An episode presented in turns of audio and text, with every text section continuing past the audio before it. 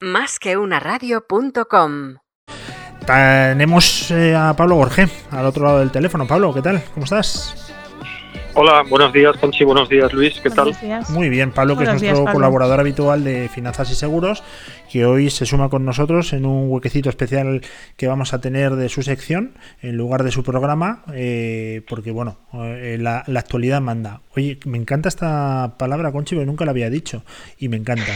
Eh, Conchi, cuéntanos, ¿a quién tenemos al otro lado de la línea? Un directivo de Bankinter.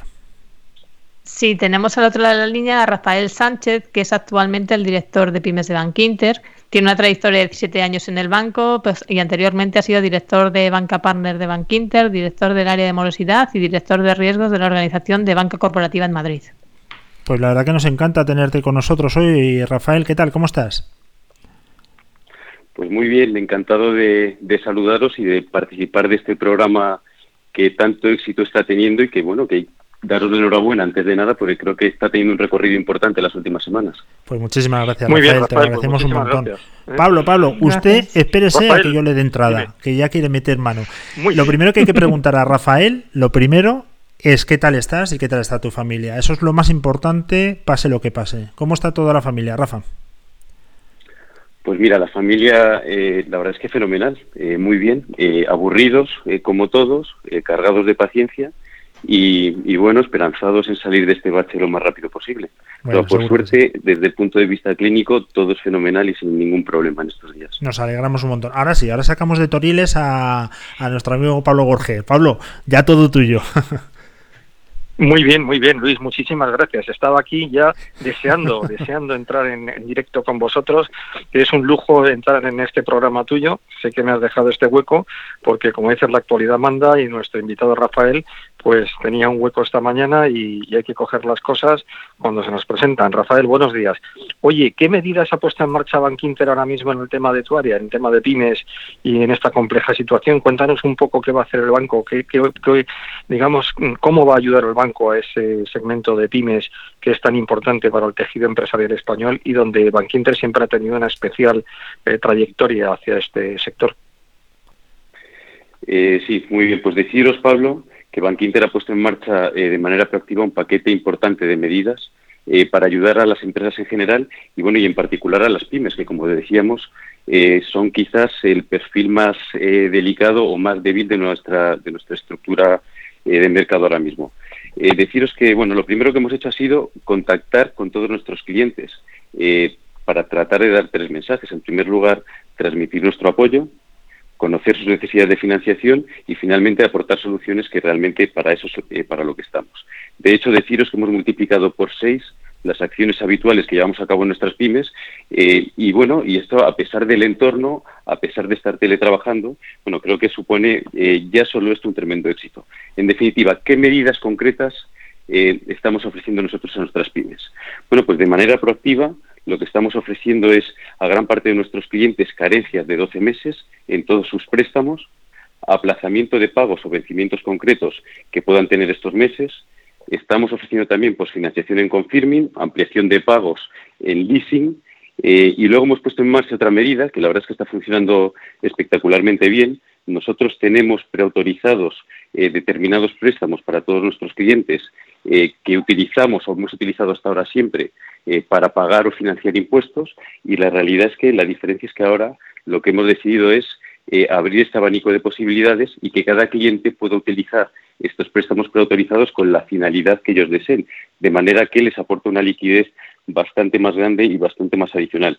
Pero bueno, además de esto, estamos estudiando incrementos de financiación a cualquier cliente basado en las necesidades que ellos tienen y las conversaciones que hemos tenido con ellos. Y por supuesto, eh, por último, pues hemos puesto en marcha los préstamos avalados a través del ICO, que bueno, pues que están teniendo una demanda bastante importante y que creemos que son esenciales y claves para, para esta recuperación. Rafael, ¿qué pymes se pueden beneficiar de estas ayudas, de estas eh, líneas de financiación que estáis mismo ofreciendo? Bueno, vamos a ver. En primer lugar, eh, todas las pymes del banco todas se pueden beneficiar de todas estas medidas que nosotros estamos estamos eh, estamos poniendo a su disposición. Por supuesto, estudiamos el riesgo de cada uno de ellos y ofrecemos eh, soluciones a medida. Si hablamos de la solución de los ICO, bueno, pues de la solución de los avales ICO, la realidad es que la definición que nos han, que nos han impuesto es la definición de pyme europea. ¿Qué es una pyme europea? Pues toda aquella empresa que tiene menos de 250 empleados, facturación menor o igual a 50 millones de euros y un balance menor a 43 millones de euros. ¿Vale? Pero vamos, deciros que todas las empresas del banco, para todas estamos ofreciendo distintos tipos de soluciones basados en las medidas que os acabo de comentar. Oye, los préstamos preconcedidos entiendo que se pueden hacer fácilmente a través de la propia web del banco. Fuisteis uno de los primeros en su momento, ya hace muchísimos años, en entrar en la banca online, la banca por Internet. Habéis sido siempre muy pioneros en este sector. Entiendo, como, como te digo, que esos, esas líneas que ya están preconcedidas se pueden hacer a través de la web. Para el tema de las líneas ICO, para otros préstamos, ¿también estáis implementando esta solución a distancia o es necesario eh, la presencia física, la firma física de los apoderados de las pymes. No, la verdad es que hemos trabajado eh, y estamos trabajando a marchas forzadas para poder ofrecer los préstamos ICO de la manera, de una manera que no sea necesario la, presencia física. Por supuesto, nosotros eh, como sector sí tenemos abiertas oficinas, no todas las oficinas, una gran parte de ellas, pero todas las medidas que estamos poniendo en marcha, todas se pueden hacer a distancia. Es decir, es cierto que el préstamo, los préstamos preautorizados, lo único que tienes que hacer está a golpe de clic, es pulsar el botón, eh, pero con esto lo que nosotros estamos ofreciendo es ponerse en contacto con cada uno de nuestros gestores o, al revés, que es lo que hemos hecho en una primera fase, y la realidad es que no es necesaria la presencia. ¿Y tú crees que las pymes españolas cómo van a salir de esta inusual situación? Estas que se han visto afectadas por la actividad. Bueno, pues vamos a ver, yo eh, deciros que nosotros desde el banco eh, lo que vemos es, lo que creemos que las pymes españolas, en primer lugar, ya han demostrado en la pasada crisis una capacidad espectacular de adaptación. Si bien es cierto que la situación es distinta, eh, ahora vivimos un parón total, pero también es cierto que es algo puntual. No sabemos cómo de largo va a ser, pero bueno, sí pensamos que esto tendrá un final temprano. además, deciros que de la anterior crisis todos hemos aprendido. Hemos aprendido los bancos, hemos aprendido las empresas eh, y desde el banco además estamos trabajando para dar soluciones y propiciar una recuperación lo más rápido posible. Lo que nosotros queremos ser optimistas y pensamos que saldremos de este bache lo más rápido posible. Desde luego no será por parte del banco que vamos a poner a nuestra, estamos poniendo a nuestra disposición todas las armas que tenemos. Luis, ¿qué preguntas quieres hacerles a nuestro invitado? Bueno, yo le quería preguntar simplemente que ellos tienen el mejor termómetro y yo me da la sensación eh, que el gobierno ha dado demasiado vía libre, como que esto es una barra libre y que es facilísimo, pero obviamente quien no tenga criterios de riesgo eh, al final no va a optar por esta vía de financiación y son muchos los que no están en ese conjunto. ¿Esto es así o son miedos míos, eh, Rafael? No, vamos a ver, evidentemente la situación crediticia de cada uno eh, pues marca un poco la diferencia en cuanto a las medidas a adoptar.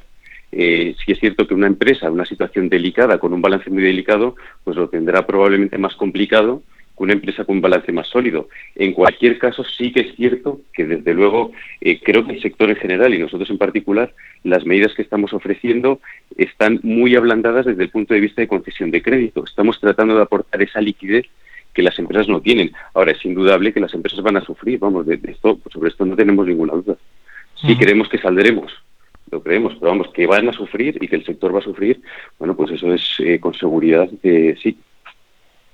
Pues Yo creo también, eh, Rafael, si me permites, que en este momento también eh, va a ser muy importante eh, no solamente que la acompañéis desde el punto de vista de financiación, sino que también las empresas tienen que tener muy en cuenta qué decisiones, tanto en el ámbito financiero como en el ámbito jurídico, van a tomar para luego hacer frente a la salida de la crisis. Porque el día de más uno, es decir, el día que abramos ya definitivamente la posibilidad de salir a la calle y volver a operar con normalidad, eh, hay que estar preparados para ese para ese día de más uno. Creo que todos estamos pensando en este momento, estamos pensando en la situación que tenemos y no estamos pensando en que de esto se sale, se va a salir muy pronto y que tenemos que intentar volver a una actividad dentro de lo que cabe con la mayor normalidad posible. Y para eso las decisiones financieras van a ser importantes. Bueno, las decisiones financieras, eh, por supuesto, van a ser importantes. Bueno, no, podemos olvidar eh, que esto va a afectar y está afectando a todos los sectores. El bajón en consumo tan fuerte que se está dando, bueno, pues probablemente no sea cosa de dos o tres meses, probablemente dure algo más. Eh, y no tenemos dudas, eh, como decíamos antes, que, las empresas en general y el sector, eh, eh, casi todos los sectores vamos a sufrir. Pero bueno, sí estamos esperanzados en que saldremos.